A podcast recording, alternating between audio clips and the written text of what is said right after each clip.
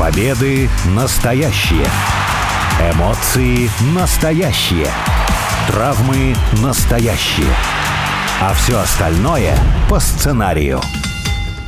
Это все по сценарию. Первая радиопрограмма на русском языке, посвященная профессиональному рестлингу. Меня зовут Алексей Красильников. У микрофона также обозреватель портала VSPlanet.net Сергей Вдовин. Сергей, привет. Привет.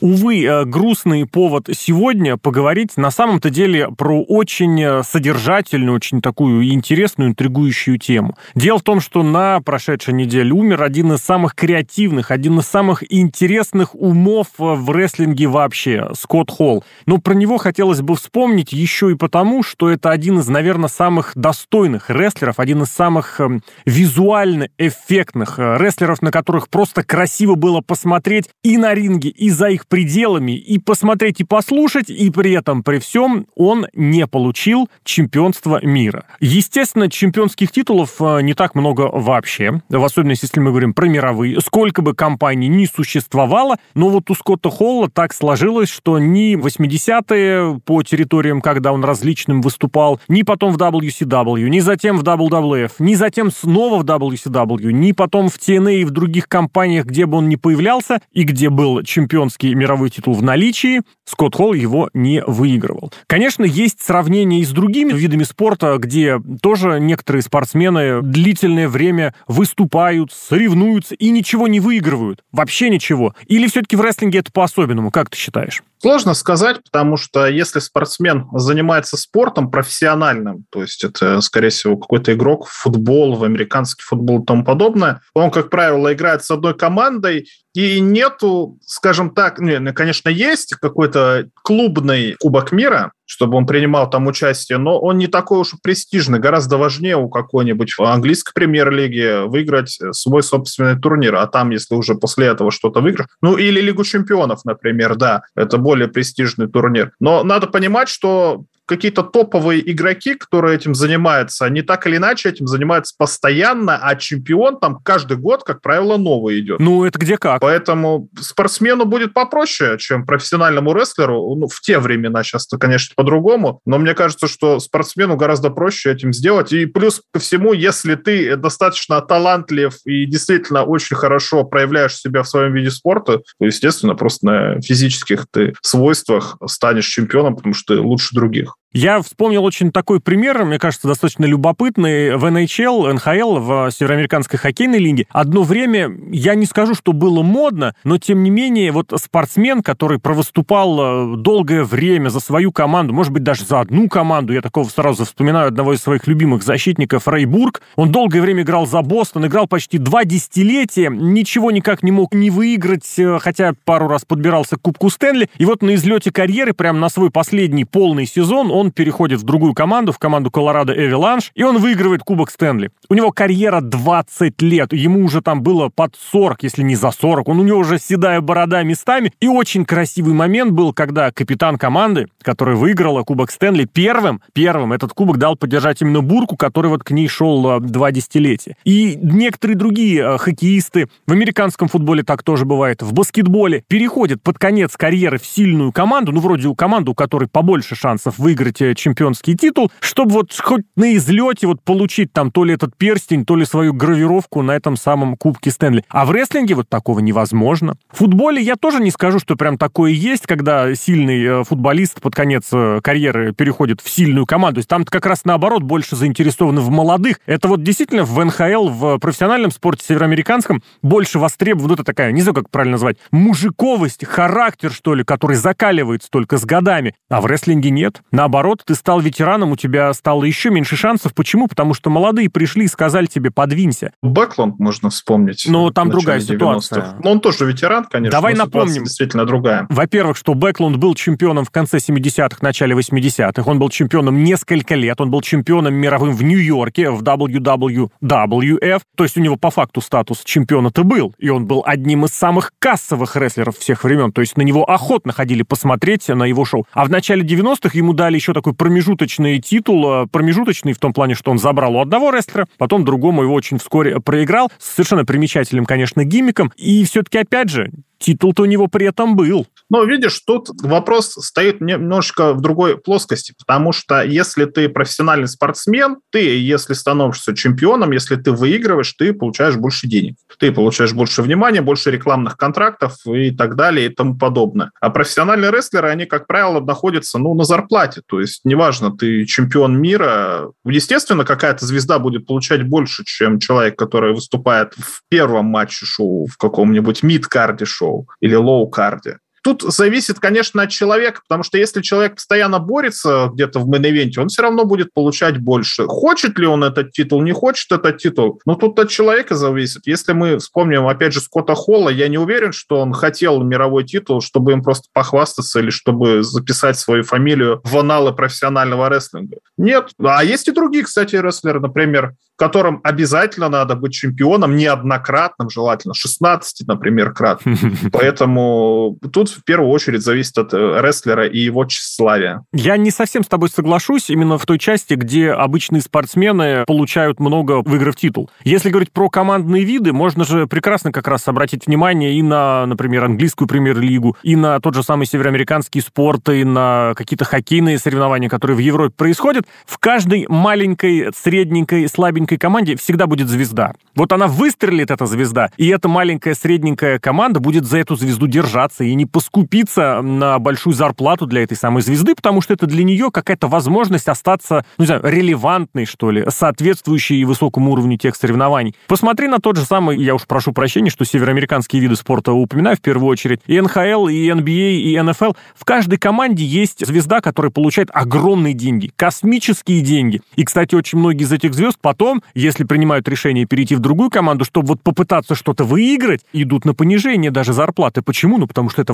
возможность что-то заработать. А в рестлинге, наоборот, тоже, как мне казалось. Потому что ты main eventer, значит, у тебя куда больше, куда охотнее купят твою сувенирку, твой мерчендайз. Это, кстати, даже не только для чемпионов мира имеет значение. Даже если ты в маленькой небольшой компании выиграл что-то, то ты популярней. Тебя зритель знает. Пусть это небольшая компания, зрителей немного, но они куда более охотно и сфоткаются с тобой. Там есть такие вот эти сессии встреч с фанатов и пойдут на пообщаться с тобой, вопросы позадавать. Да и просто твою фотографию, твой плакат купят. Здесь как раз вот, да, бляшка, вот этот титул, это как раз дорога к хорошей зарплате. В то время как э, в профессиональном спорте, в другом, просто выступай хорошо, и тебя абсолютно точно заметят. В каком бы слабом колледже ты не играл, ты получишь высокий номер драфта. В какой бы слабой школе ты не играл, тебя возьмет хороший колледж. Это если так идти по возрасту вниз. В какой бы слабой спортшколе ты не играл, тебя обязательно заприметят сильный клуб и позовет в конечном счете в свою юниорскую команду. Еще видишь, какая штука. Например, насколько мне известно, если спортсмен выиграет Олимпийские игры, хоть раз получает золотую медаль, у него идет пожизненная какая-то подушка, он получает пенсию как э, призер Олимпийских игр, как чемпион Олимпийских игр, золотой медалист,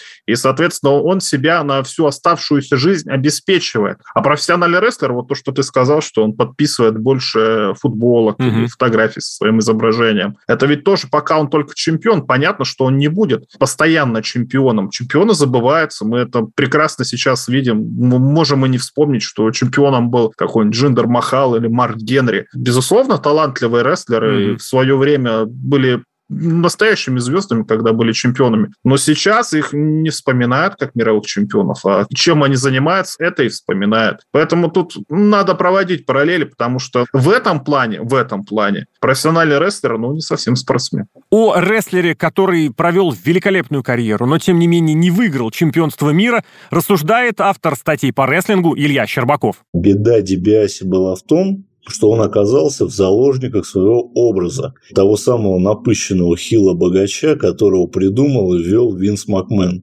И вместо чемпионства у него были все эти подкаты с покупкой титулов, создание собственного пояса, все это по сценарию.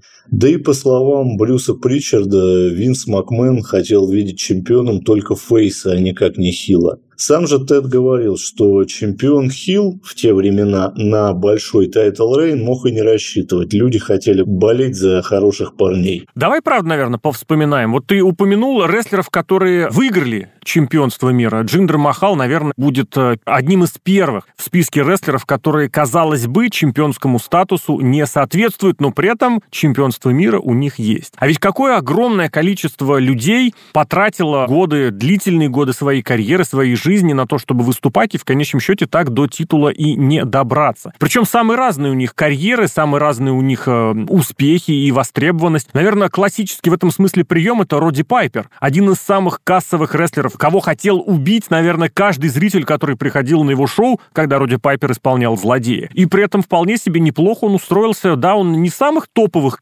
киношках снимался, но у него была постоянная востребованность в конце 80-х, в течение всех 90-х. Я вот до сих пор периодически вижу в каком-нибудь, не знаю, там, в «Сумеречной зоне» или тот самый «Чужие среди нас» или ну, как инопланетяне среди нас. Это же когда ты увидишь по телевидению, и ты смотришь, думаешь, господи, это же рестлер. И это тот самый Роди Пайпер. Это всегда мне лично прибавляет э, дополнительных эмоций. Ты кого из таких вспомнил, кто вот действительно заслуживал, на твой взгляд, но в конечном счете чемпионство так и не получил? Мне сложно говорить, потому что в те времена я профессиональный рестлинг не смотрел, и когда уже начал его смотреть, уже были другие условия, когда уже чемпионский титул передавался и туда, и сюда. Если из современных рестлеров, это один из моих любимых на текущий момент рестлеров, это Тамахира Иши, которого каждый матч ты можешь смотреть, и он блестящий матч выдает. Мне очень нравится стиль, в котором выступает такой боевой. Мне очень нравится, что он, когда соперник его бьет, он не показывает вообще никак ты бей меня, бей, мне плевать. А когда соперник отвернется, он показывает, что действительно удар это больно, ему какой-то урон наносит. Но тоже надо понимать, он невысокий, он выступает в промоушене New Japan Pro Wrestling, там много разных титулов,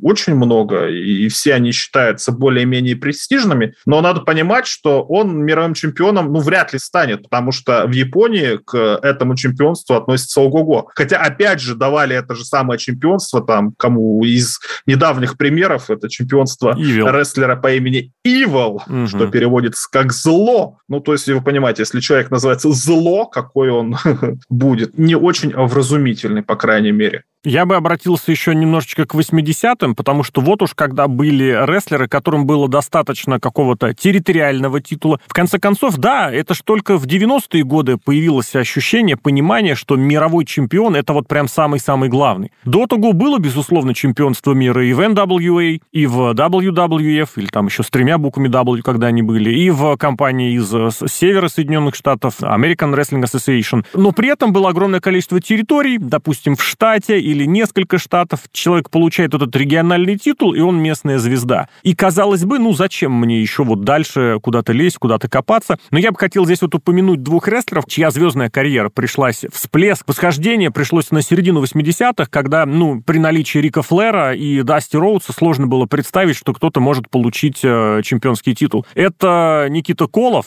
и это Magnum TA.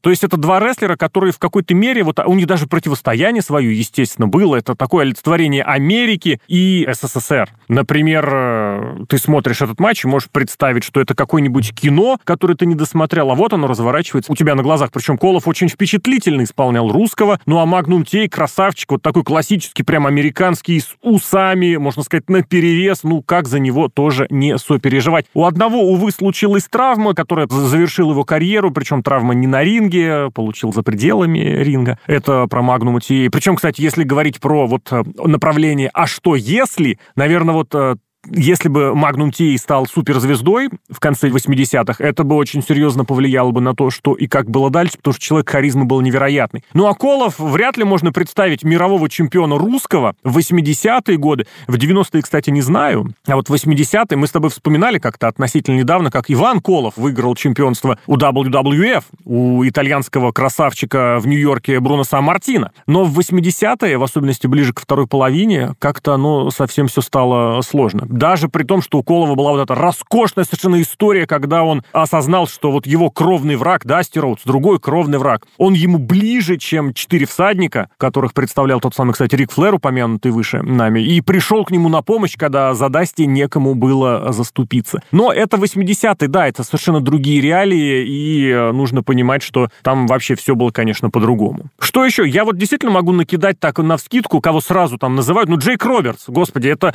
один из самых харизматичных ребят, который мог навести ужас на человека просто своим внешним видом. Оуэн Харт, увы, умерший в 99 году из-за совершенно невменяемого какого-то спота, который ему сделали, устроили, который тоже много недовыигрывал. Я вот тоже хотел сказать, потом вспомнил, Лекс Люгер-то чемпионство выигрывал, хотя долгое время считался таким, ну как сказать, на подхвате и дали ему это чемпионство, и тоже как-то он не особо. Очень многие шли, конечно, к этому титулу и так и не приходили. Тед Дибиаси, один из самых ярких, такой миллионер, человек с деньгами, который может купить все, что угодно. Кстати, даже и титул он покупал, правда, потом его чемпионство не признавали. Ну и гигант Андре, у которого он это чемпионство купил, и который в конечном счете таки это чемпионство, ну, можно сказать, ему оно, его и не засчитали. Да, ну, видишь, рестлеры, которых ты перечисляешь, это, как правило, 80-е. Тут надо посмотреть, мне кажется, поглубже, потому что, ну вот что такое 80-е, какой рестлинг был 80-е? Там была супер-пупер звезда, это, естественно, Халк Хоган. Халка Хогана победить как-то, ну, это событие из ряда вон выходящее. Если кто-то будет постоянно побеждать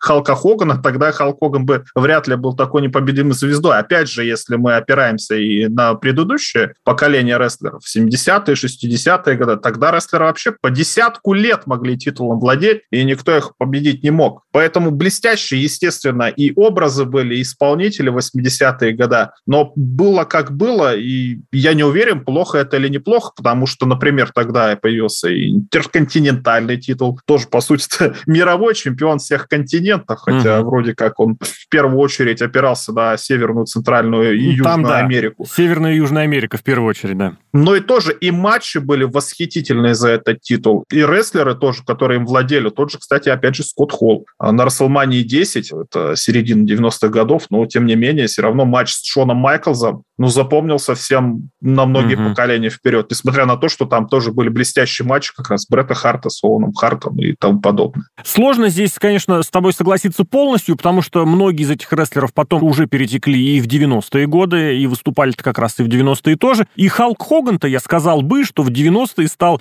еще более жадным до этих самых побед. Выступать он хотел меньше, а титулы держать больше и чаще. Своими мыслями относительно рестлера, который так и не выиграл чемпионство мира, делится неоднократный чемпион НФР, один из самых востребованных рестлеров Антон Дерябин. Если сейчас спросить у фанатов рестлинга, вы знаете, что Роди Пайпер или Джейк Робертс никогда не были чемпионами мира, мне кажется, они очень удивятся этому факту. И Джим Даган с Бамбам Биглоу. Да, я понимаю, что Бамбам Биглоу был чемпионом ECW, но хотелось бы видеть их в чемпионами в WWE или в WCW. Посмотрите последний матч с Голдбергом. Бамбам Биглоу против Голдберга с какого-то Нитро. И я очень сильно удивился профессионализму Бамбам Биглоу. Я думаю, в этом матче прям все будет показано, насколько он профессионал, насколько он э, великий рестлер. И, к сожалению, не был чемпионом той же WWF, WWE или WCW. И вот как раз почему про 90-е мы всегда говорим отдельно. В 90-е э, появилось э, сразу несколько компаний, которые претендовали на то, чтобы их титул был э, чемпионским мировым. Вот их стало три. Снова стало три после того, как AWA закрылась. Появился еще ECW.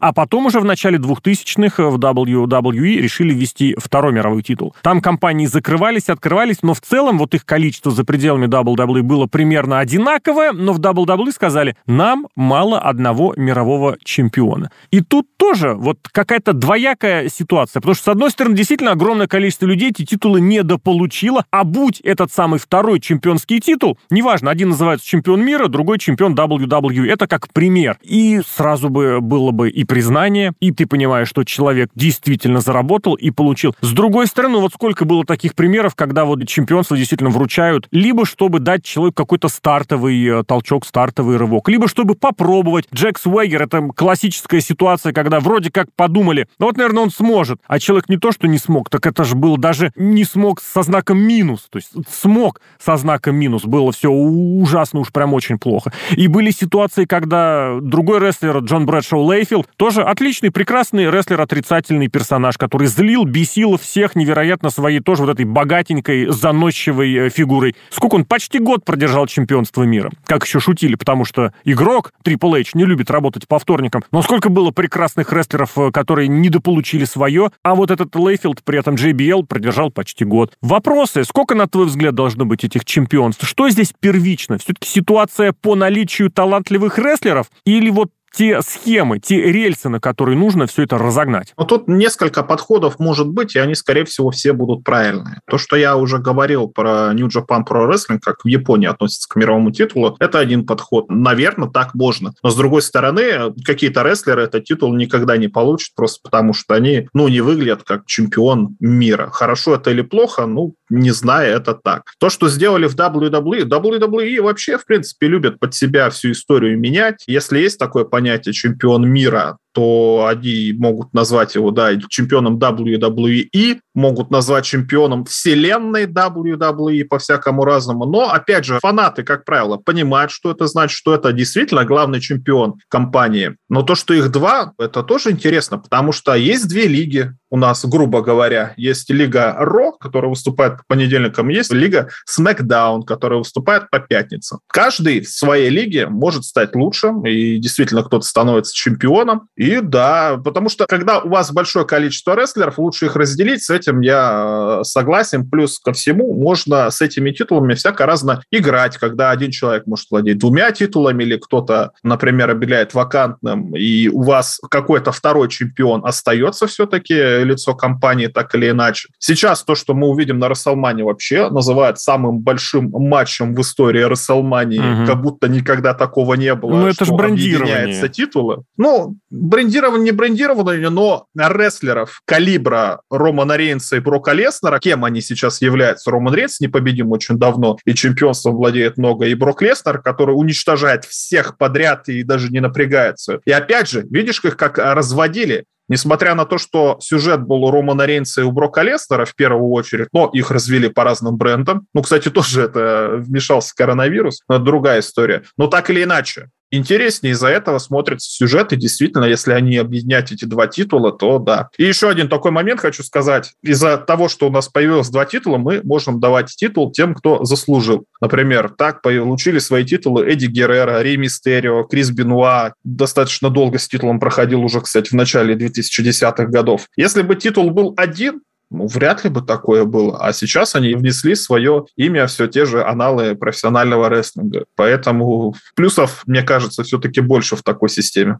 Ну, а я единственное все-таки скажу, что у Кайна это чемпионство было, оно пусть у Кейна, оно пусть и небольшое было совсем, но в 98-м таки он выигрывал на один день буквально. Хотя я, конечно, прекрасно понимаю, что выиграть на один день это даже не заслужил. Это просто даже, как это сказать, для сюжетных э, моментов исключительно. И я бы вот аргумент тоже действительно согласился с ним, что это не только позволяет два или несколько чемпионских титулов, значимых, э, статусных, это позволяет еще устроить как раз продолжительное чемпионство, не опасаясь, что что все это дело надоест. Вот есть такое тоже понятие «надоело», да? Типа рестлер надоел, чемпионство надоело. Если рестлер хорошо выступает, я не понимаю, как он может надоесть, а если рестлер надоел, значит, ну, такого, такого не так часто бывает. И, кстати, вот тоже я тебе предложу в завершении про такой момент э, побеседовать, порассуждать. Ведь долгое время считалось, что вот, например, Гробовщик, рестлер, который, безусловно, чемпионство выиграл в 90-е, но вот ему чемпионство мира не нужно. Шон Майклс, который э, тоже выигрывал чемпионские титулы в 90-е, да и в начале 2000-х зацепил. Потом все, вот он выступает, ему чемпионство мира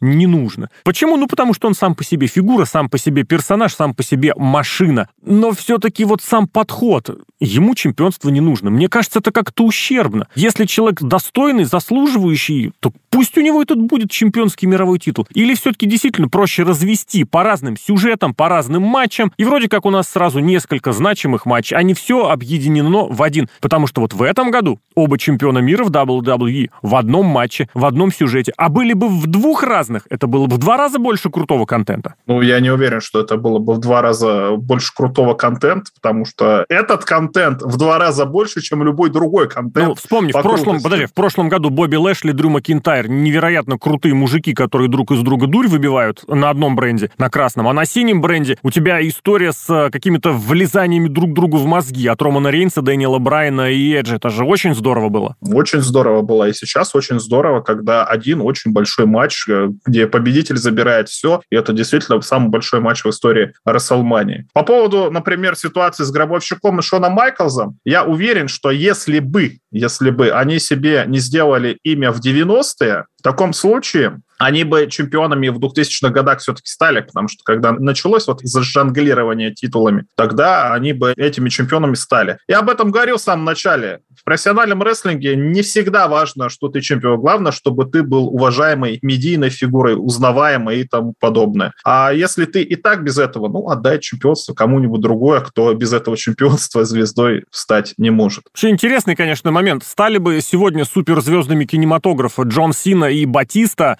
если бы в свое время они бы просто были хорошими, уважаемыми рестлерами, а не неоднократными чемпионами мира. С другой стороны, Рэнди Ортон, сколько бы титулов он не выигрывал, игрок, сколько бы титулов он не выигрывал, ни звездой теле, ни звездой кино он так и не стал. В общем, это действительно дискуссия, которая будет продолжаться. Сколько нужно брендов, сколько нужно чемпионских титулов, это, наверное, вопрос большой. И, наверное, да, к рестлеру тоже применимо, что не так важно, сколько он выиграл чемпионских титулов, важно, чтобы человека помнили. Рестлера помнили как звезду, как красивого, яркого, эффектного персонажа, как достойного, может быть, не очень человека. Вот Скотт Холл в этом смысле, конечно, оптимальный, наиболее подходящий вариант, потому что уж кого-кого, а его точно будут помнить очень долго, многие поколения, даже без учета того, что у него нету в копилке вот этого статуса чемпион мира по рестлингу.